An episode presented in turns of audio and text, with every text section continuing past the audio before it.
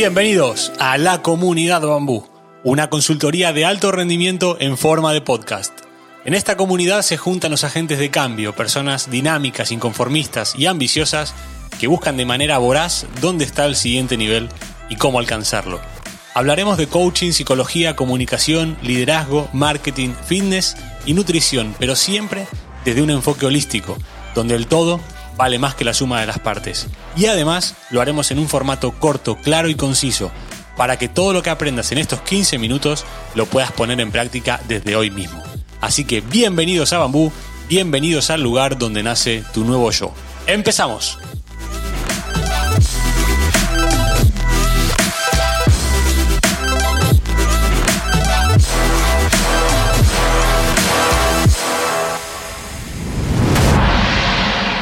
Bienvenidos a la comunidad Bambú. Hoy tenemos viaje al flujo de la abundancia con nuestro guía Sebastián Fossati. Bienvenido de nuevo. Hola Dari, bienvenido también a la comunidad. El otro día tuvimos una charla muy interesante, una, una terapia, no sé cómo lo llamarías, en la cual yo me puse del lado del, del entrevistado. Pero hoy lo, hoy lo haremos mixto. Terminaremos cerrando un poco el círculo de, de, lo que empezamos hablando el otro día sobre el tema de la abundancia y de la creación de oportunidades. Así que hoy te voy a dar una pregunta y después te va a volver. Va a ser como una especie de partido de tenis. ¿Qué te parece? Dale, dale, dale, me encanta. Cuando quieras. Bueno, a ver, una de las, de las preguntas así que me gusta hacer también y, te la te invito a que la respondas es ¿Cuál sentís que es tu misión ¿no? en, este pasaje por, por la vida terrenal? ¿Cuál es tu misión? ¿La descubriste? ¿La sabés? Qué gran pregunta, eh. qué gran pregunta.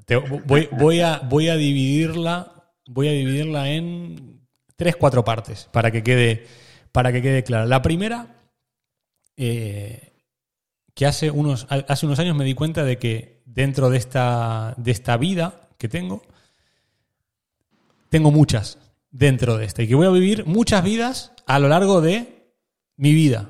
Entonces, el tomar conciencia de eso eh, es, magnífico. ¿Por qué? Porque hace que la vida no sea lineal, primero. O sea, lo, lo más importante, esa sensación de decir, igual esta vida que tengo hoy es para los próximos dos años y después empiezo otra, otra nueva, siendo otra, otra persona en el sentido de más evolucionada, con otro mindset, con otra manera de ver las cosas.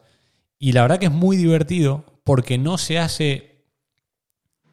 No se hace como una vida como nos la han planteado a los que nacimos en los 80, 70, 80, 90, de, de nacer, crecer, tener una familia, envejecer y morirte. No tiene nada que ver. Y eso me parece un juego muy, muy, muy divertido. Esto lo conecto con eh, con, algo que, he contado muchas veces en el podcast, mi viaje de, los 20 a los 30, al descubrir realmente cuál era el, motor para los próximos 10 años, ese objetivo de entrenar en primera división. Y después, el cómo ese vacío te llena de preguntas una vez está logrado. Eh, Ya hago un paréntesis. La, la, fuerza que tiene el conseguir algo que, que es tremendamente lejano y prácticamente imposible luego te lleva a que hagas cualquier cosa. ¿Que va a asegurar la obtención de un resultado positivo? No. Pero te hace jugar. Te hace jugar todo el rato. Aunque no tengas ni idea, aunque te lances al vacío, te hace muy arriesgado, tremendamente arriesgado y, ese, ese riesgo también te va haciendo también a, la vez cada vez más, más maduro en muchos ámbitos. Siguiendo con esta explicación, eh, Hoy estoy enfocado en dos vidas. Hoy. Hoy en mi vida 30-40, la cual ya le he consumido tres años y la cual tiene una, una visión muy clara de, de, mi yo de los 40 años, que incluye, que lo, lo he preguntado el otro día en el podcast, que incluye el día perfecto, cómo es el día perfecto, con quién, dónde, cómo, haciendo qué. Y esas preguntas, o la respuesta a esas preguntas, son un motor de energía desbordada todos los días. Todos los días. Independientemente de que la tarea del día requiera algo más engorroso, algo más aburrido, algo más o que no te gusta hacer, hasta lo que no te gusta hacer forma parte de, de un plan muy marcado y de ese día perfecto, que se puede llamar día perfecto, se puede llamar faro, se puede llamar la vida que uno quiere, lo que, lo que sea. ¿Qué pasa? Que me falta la. Me falta la. La, parte final. Que no creo que sea la final, pero hay un juego que, estoy jugando con mi mente. Voy a contar una. Voy a hacer lo más breve posible. Voy a contar una historia. La historia de Alfred Nobel. Eh, que todos los, los oyentes lo, lo, conocerán. Eh, él recibe una llamada, hace muchos años, de hecho Alfred Nobel obviamente ha muerto, eh, recibe una llamada diciendo que su hermano había fallecido. Alfred Nobel estaba, si no me equivoco, en Estados Unidos, su hermano había fallecido en Francia y él se va a Francia y cuando, cuando llega a la, a la tumba del hermano, se da cuenta que la prensa se equivoca y la gente y los que han enterrado a, su hermano se equivocan también y la placa ponía Alfred Nobel. Se habían puesto el, nombre de, se habían equivocado el nombre de hermano, por lo cual Alfred Nobel ve su propia tumba, aunque dentro esté su hermano. ¿Qué, ¿Cuál es el kit de la cuestión de todo esto? Que lo que ve Alfred Nobel en la tumba es X mensaje, pero que se tradujo en la prensa o lo que apareció en la prensa ponía muere Alfred Nobel, muere el mercader de la muerte. ¿Por qué lo del mercader de la muerte? Porque los que, a los que no lo sepan, eh, Alfred Nobel fue el creador de, la dinamita, del TNT. Entonces, él lo había creado con objetivos de minería y al final la dinamita fue creada para, lo que, para, para, para otras cosas horribles, como matar, como guerras, como... Fue, fue utilizada como una arma de destrucción muy lejos del objetivo de lo que quería Alfred Nobel. Entonces, ese, esa situación le hace un clic brutal como diciendo yo, si me hubiese muerto yo, no me, no me gustaría que me recuerden como el mercader de la muerte. Claro. Entonces, ¿cómo me gustaría que me recuerden? Fíjense cómo una situación tan fea, porque incluye la muerte de un hermano, una equivocación, ves tu propia muerte, se había hecho público que había muerto Alfred Nobel, cuando en realidad era el hermano. Y ese impacto de ver que el mensaje que le había dejado al mundo era muere el mercader de la muerte, le transforma la cabeza completamente y él dice, a mí no me gustaría que el día que me muera realmente me recuerden como el mercader de la muerte. Entonces es ahí donde él decide donar toda su fortuna el día que, el día que, el día que realmente muera para la creación de lo que, lo que hoy conocemos como el premio Nobel.